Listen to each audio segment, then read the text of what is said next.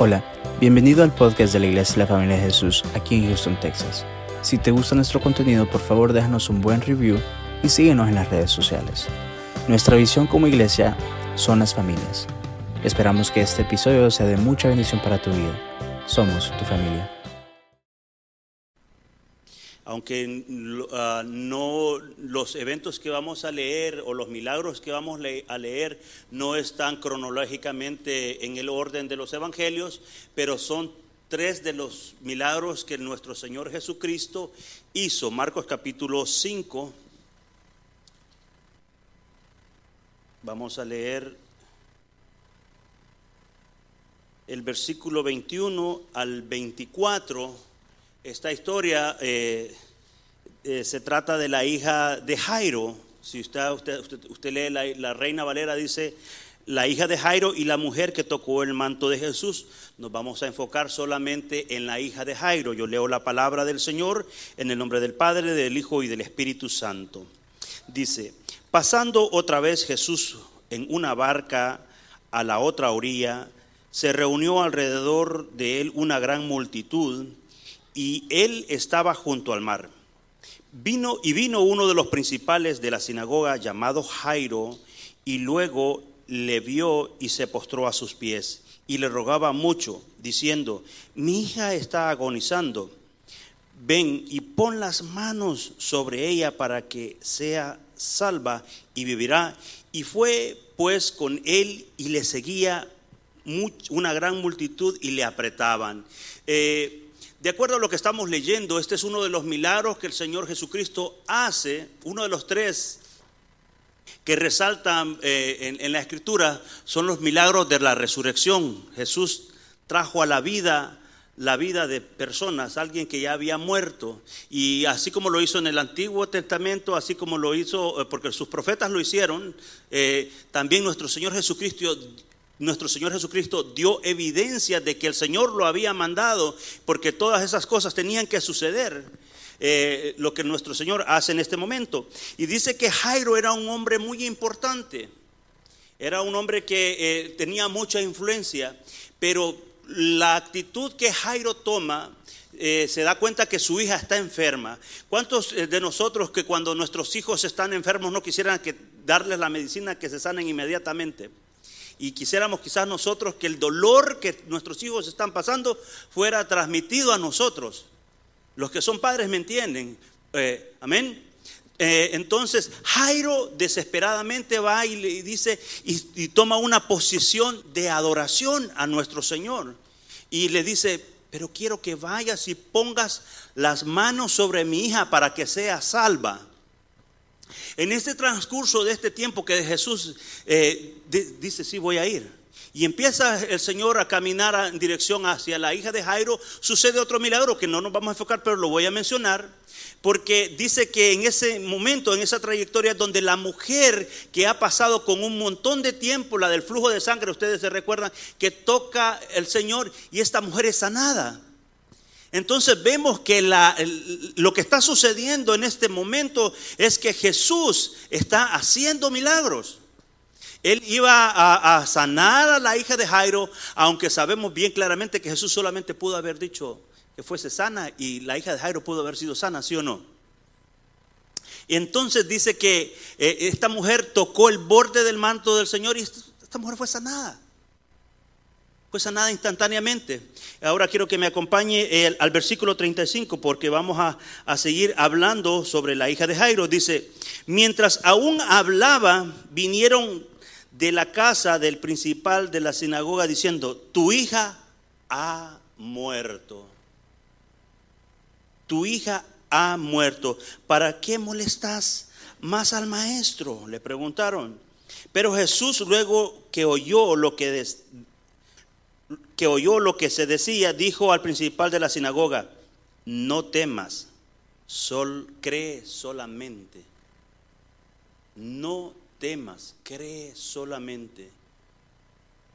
Cuando pasamos momentos difíciles en nuestra vida, cuando estamos en circunstancias que no entendemos, cuando creemos que todo está perdido, amados hermanos, esa es la palabra que Dios quiere que nosotros pongamos, creer solamente en Él. Jairo acababa de recibir una mala noticia.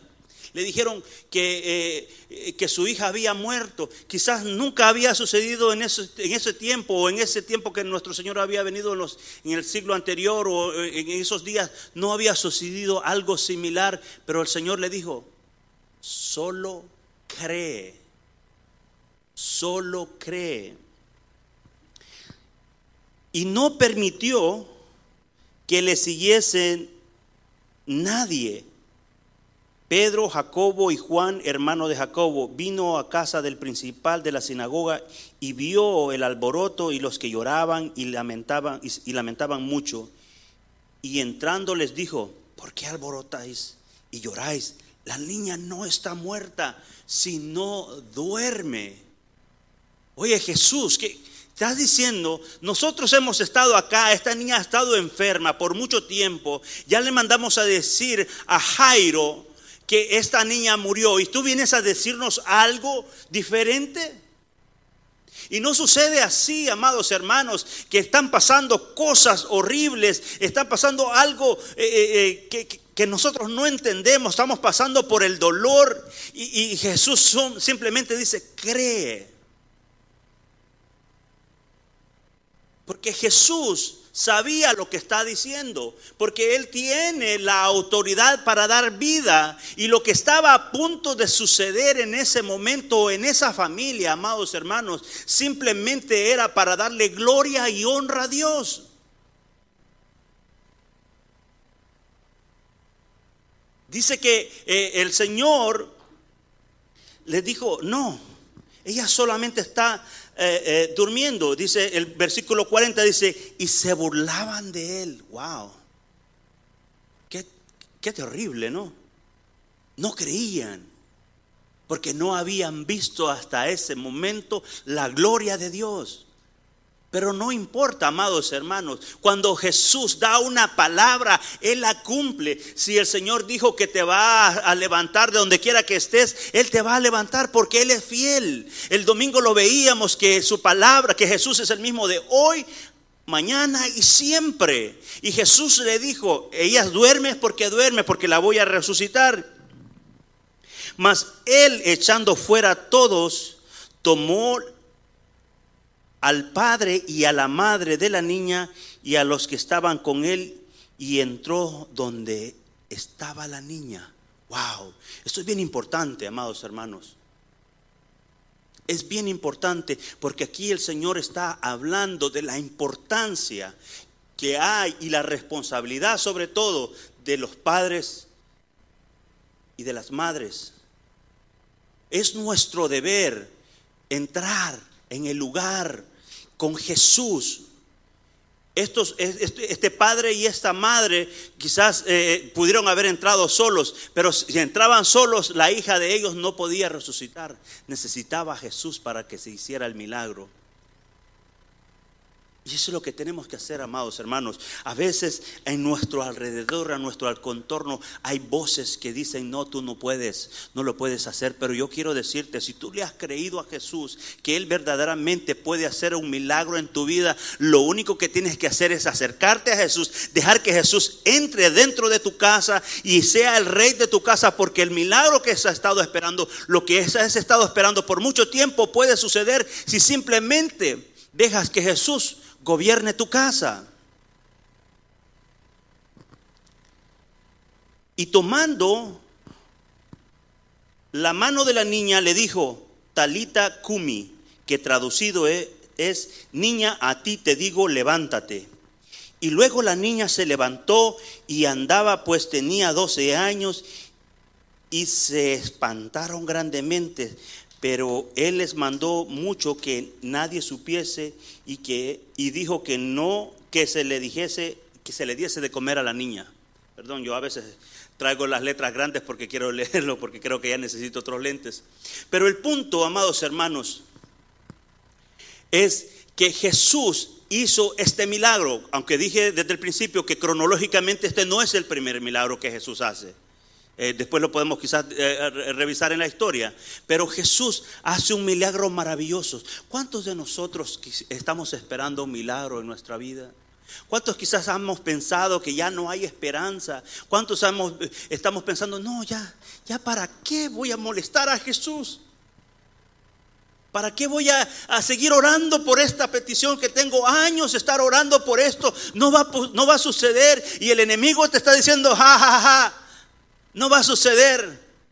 Pero yo te quiero decir en esta noche, si verdaderamente le crees al Señor, si de verdad, verdaderamente has puesto tu vida en las manos del Señor, lo muerto aún lo puede traer desde allá.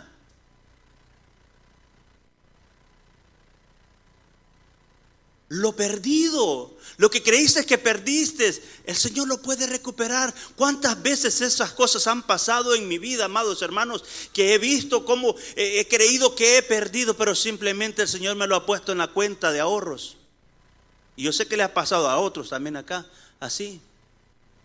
Porque los que le sirven a Dios, amados hermanos, los que le sirven al Señor y, y son fieles con el Señor, el Señor es fiel con ellos.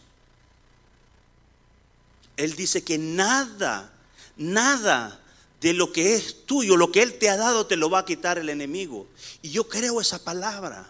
Yo creo que lo que Dios nos dio, lo que Dios te dio, así será y lo mantendrás. En el nombre de Jesús.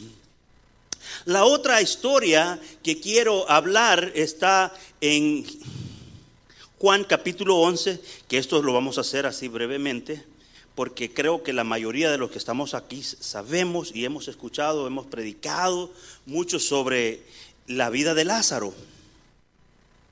Juan capítulo 11.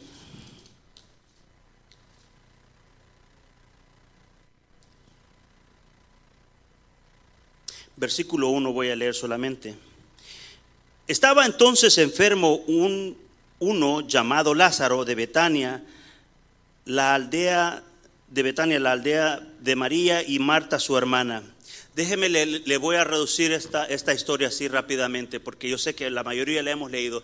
Pero Marta y María, ellos mandan a, avisarle a Jesús que su hermano Lázaro está enfermo.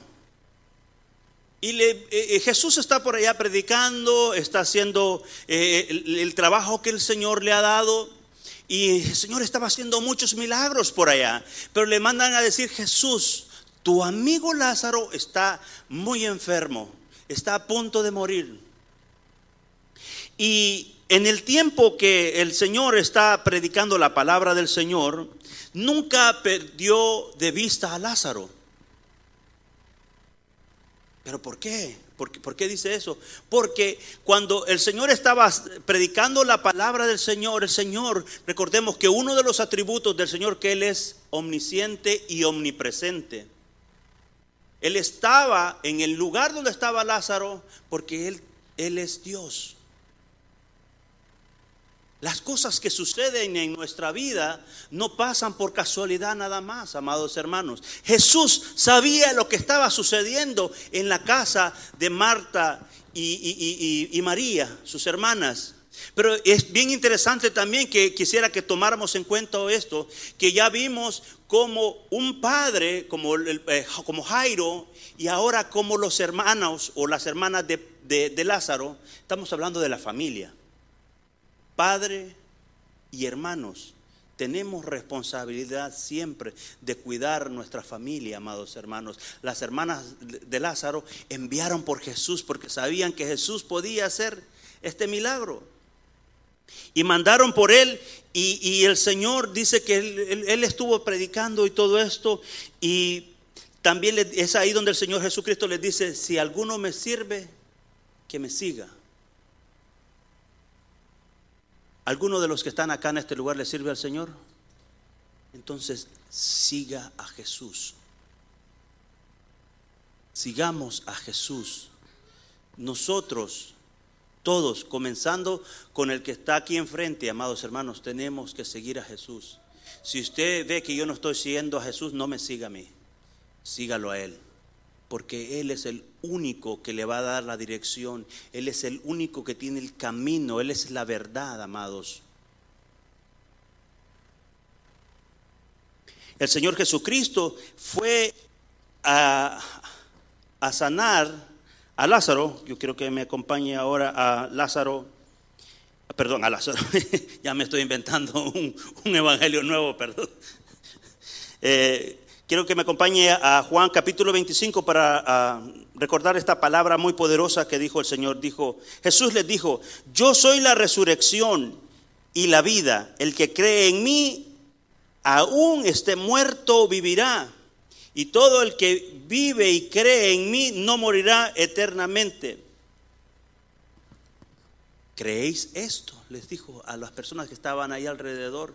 Oh, dice que, dice que las hermanas de Lázaro, sí, Señor, nosotros sabemos que va, va, a haber el día de la resurrección y todo. No, no, no, pero Jesús le está diciendo en este momento, en ese momento que Jesús está eh, dándole esta palabra a estas hermanas es porque ya Lázaro ya murió, ya está enterrado, ellas han perdido toda la esperanza. Estas hermanas ya dijeron, ya no, como, como la historia que acabamos de leer. ¿Para qué viniste Jesús?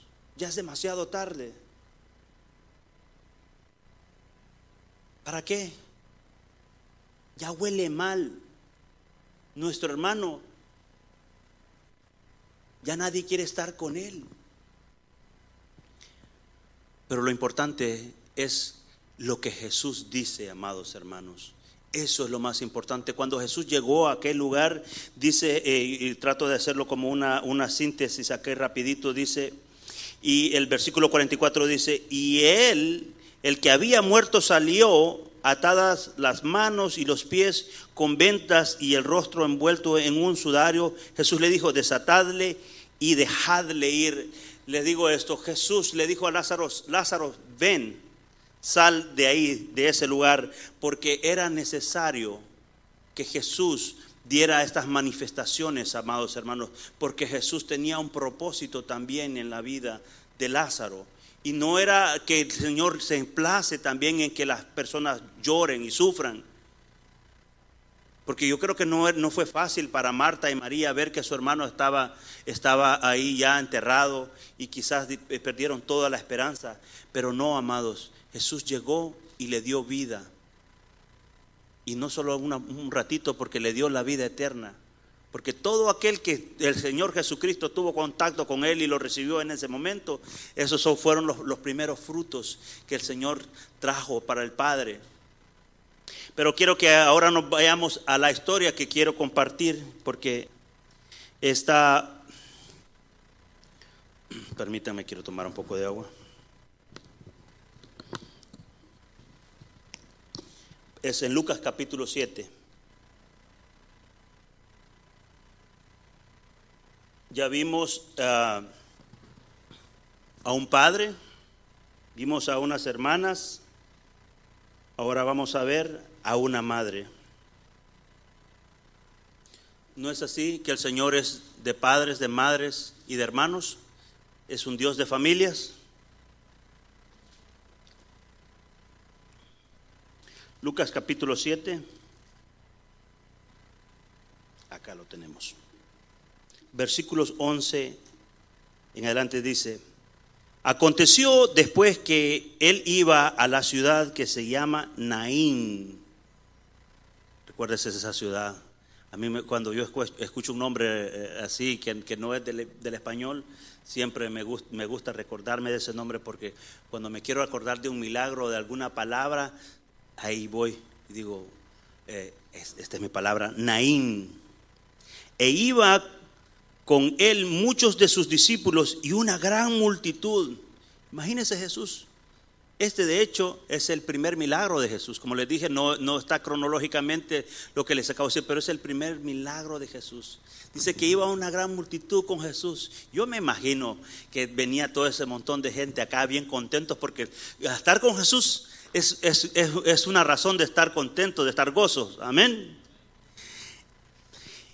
Cuando llegó cerca de la puerta de la ciudad, he aquí, de la ciudad, he aquí que llevaban a enterrar a un difunto, hijo único de su madre, la cual era viuda, y había con ella mucha gente de la ciudad. Y cuando el Señor la vio, se compadeció de ella y le dijo, no llores. Y acercándose tocó el féretro y los que lo llevaban, se detuvieron y dijo, joven, a ti te digo, levántate. Muy parecida a la palabra que le dijo a la hija de Jairo, ¿verdad? A ti te digo, levántate. Entonces se incorporó él, el que había muerto, y comenzó a hablar y lo dio a su madre. Y todos tuvieron miedo y glorificaban a Dios, diciendo, un gran profeta se ha levantado entre nosotros y Dios ha visitado a su pueblo y se extendió la fama de él por toda Judea y por toda la región de alrededor. Wow. Nos regresamos a ver este escenario. Venía Jesús con todos sus discípulos, venía toda esta gente alegre. Venían dos grupos de personas, amados hermanos. Venían los que venían muy contentos por estar con Jesús, pero venía el otro grupo de personas aquellos que habían perdido, aquella madre que había perdido a un hijo. Y, de, remate, como decimos en mi país, esta mujer no solamente había perdido un hijo, era viuda. Usted sabe la condición de esta mujer en el, en el, país donde estaba y en el tiempo que estaba. Estaba esta mujer condenada a vivir de la caridad. Pero Jesús nunca pasa por casualidad. Nunca. Todo lo que el Señor hizo estaba en el plan de Dios. Jesús no pasó ahí simplemente por una casualidad. ¿Sabe qué sucedió?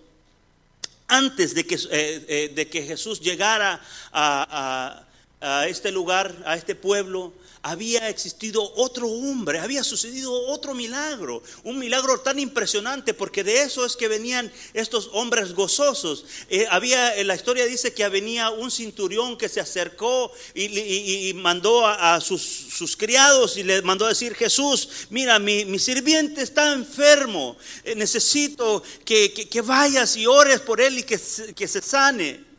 Y Jesús dijo, ok, voy a ir a, sanar a tu siervo. Pero de pronto dice el, el, centurión, dice, no, no, no, no, cuidado. Solamente di la palabra Jesús. Dice la, dice la escritura que Jesús se llenó de tanto gozo que dijo, no he encontrado tanta fe como en este hombre. Y solamente dio la palabra y el siervo del, cinturión fue sano. Y yo por eso pienso que este, todos estos venían contentos con Jesús, venían, pero se encontraban ya en otro escenario, amados hermanos. El gozo que ellos traían, como dije, era un grupo de personas que venían muy gozosos, pero venía el otro grupo con tristeza, amados hermanos. A mí hay un canto que a mí me encanta, eh, que me, gusta mucho, que dice que Él ha cambiado mi lamento en baile. Y esto es lo que le estaba a punto de suceder a esta viuda. Esto era lo que estaba a punto de suceder, porque esta mujer había perdido toda la esperanza. Su hijo ya, eh, ya iba al cementerio. Pero le dije Jesús, no llores, porque hay esperanza. Cuando Jesús se acerca a alguien, cuando Jesús está cerca de tu vida, no llores. Si vas a llorar, llora pero de alegría, porque eso es lo único que puede provocar estar en la presencia del Señor. Jesús le dijo, no llores. Y le dijo al joven, joven, a ti te digo, levántate. Y dice que este joven se incorporó. Hay una historia que estaba leyendo en estos días, amados hermanos, que llamó mucho mi atención. Estos son casos de la vida real, son cosas que han pasado en nuestro, en este tiempo que nosotros estamos viviendo. Eh, déjeme ver si quiero, quiero pronunciar bien el nombre. Es la historia de Dick Hoyt y su hijo Rick Hoyt, no sé si usted lo ha escuchado alguna vez. Es una historia impresionante, amados hermanos. ¿Por qué quiero recordar esta historia? Porque esta historia habla eh, de, de Rick, que es un, cuando nace Rick, el, cordón umbilical eh, lo, lo asfixia y esto le causa a él, es una tragedia porque él ya no puede, cuando va creciendo, no puede hablar y no puede caminar.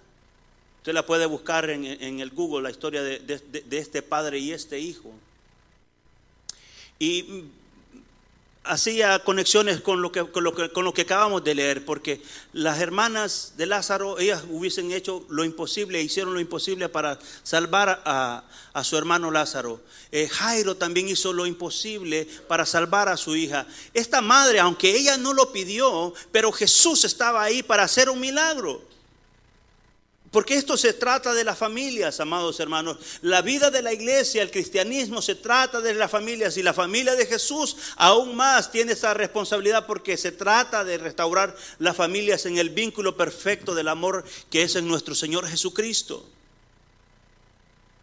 Dijo eh, eh, dice la historia de, este, de, este, padre que este niño va creciendo a los 15 años, él, sus papás, de hecho, dice, lo, lo, mandaron a la escuela pública porque dijeron ellos, aunque el diagnóstico del médico dice que mi hijo no es normal, que no habla y que no camina y todo esto, pero nosotros vamos a tomar la decisión, el padre y la madre tomaron la decisión de poner a este joven a la escuela y este joven es se gradúa, pero a la edad de 15 años, dentro de su corazón, a pesar de que no podía escribir ni nada, a él le consiguieron una computadora especial para poderse comunicar. Este joven le dice a su papá que quiere participar en una carrera. Le dice, quiere participar en una carrera, pero él no puede correr, no puede hablar. Y su padre tampoco era un deportista. Pero el amor de Padre, amados hermanos, hace que nosotros podamos hacer cosas increíbles. El amor de una madre hace que podamos hacer cosas increíbles refiriéndose a las madres. Dice que este hombre eh, usa una bicicleta de tres ruedas y, empieza a correr con su hijo.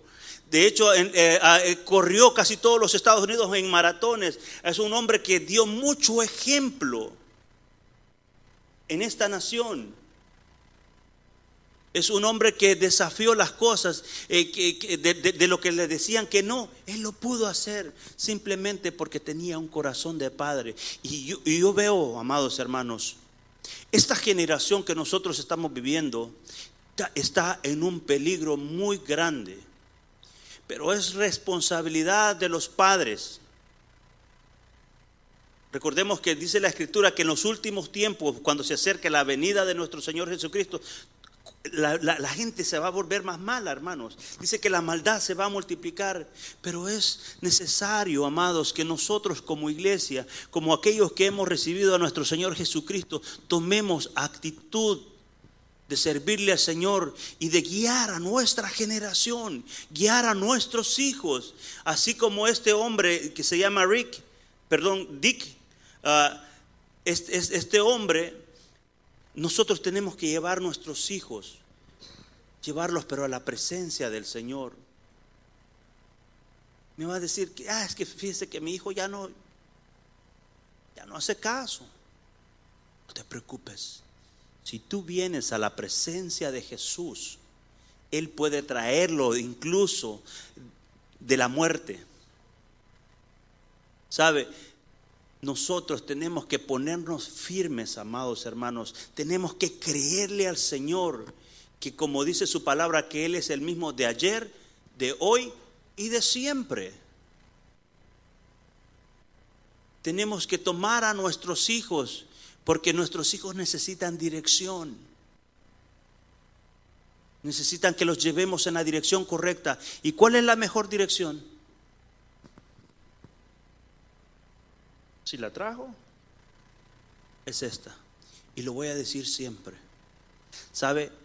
El enemigo siempre le va a temer a la palabra de Dios. Siempre. Cuando usted toma esta arma, cuando usted la toma y la hace, la hace rema y usted cree lo que el Señor dijo, que Él le dio una palabra, así será.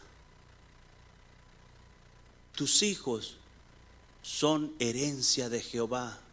Y donde quiera que estén, tómalos. No importa. No sé si, si estarán como, como la hija de Jairo. No sé. No sé, tú sabes la condición. O como, como Lázaro. No lo sé. Los tres estaban muertos, pero los tres el Señor los resucitó. El Señor lo puede seguir haciendo hoy, amados hermanos, pero requiere que nosotros nos levantemos siempre a orar por nuestras familias, a orar por nuestros hijos e hijas, a orar por nuestros hermanos, que conozcan del Señor, porque eso es lo mejor, amados. No me voy a cansar de decir que para mí lo mejor que me sucedió en los Estados Unidos es haberme encontrado con Jesús, porque encontré a alguien que me perdona. Me equivoco, pero me perdona. He cometido errores. El mundo me puede juzgar, pero yo vengo y apelo a, la misericordia del Señor.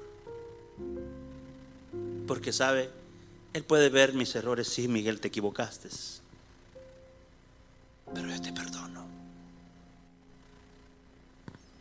Voy a cargar.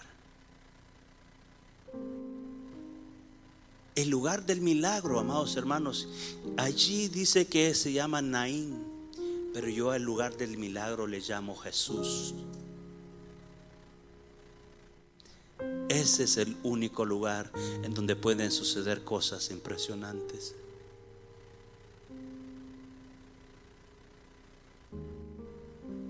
¿Conoces a Jesús?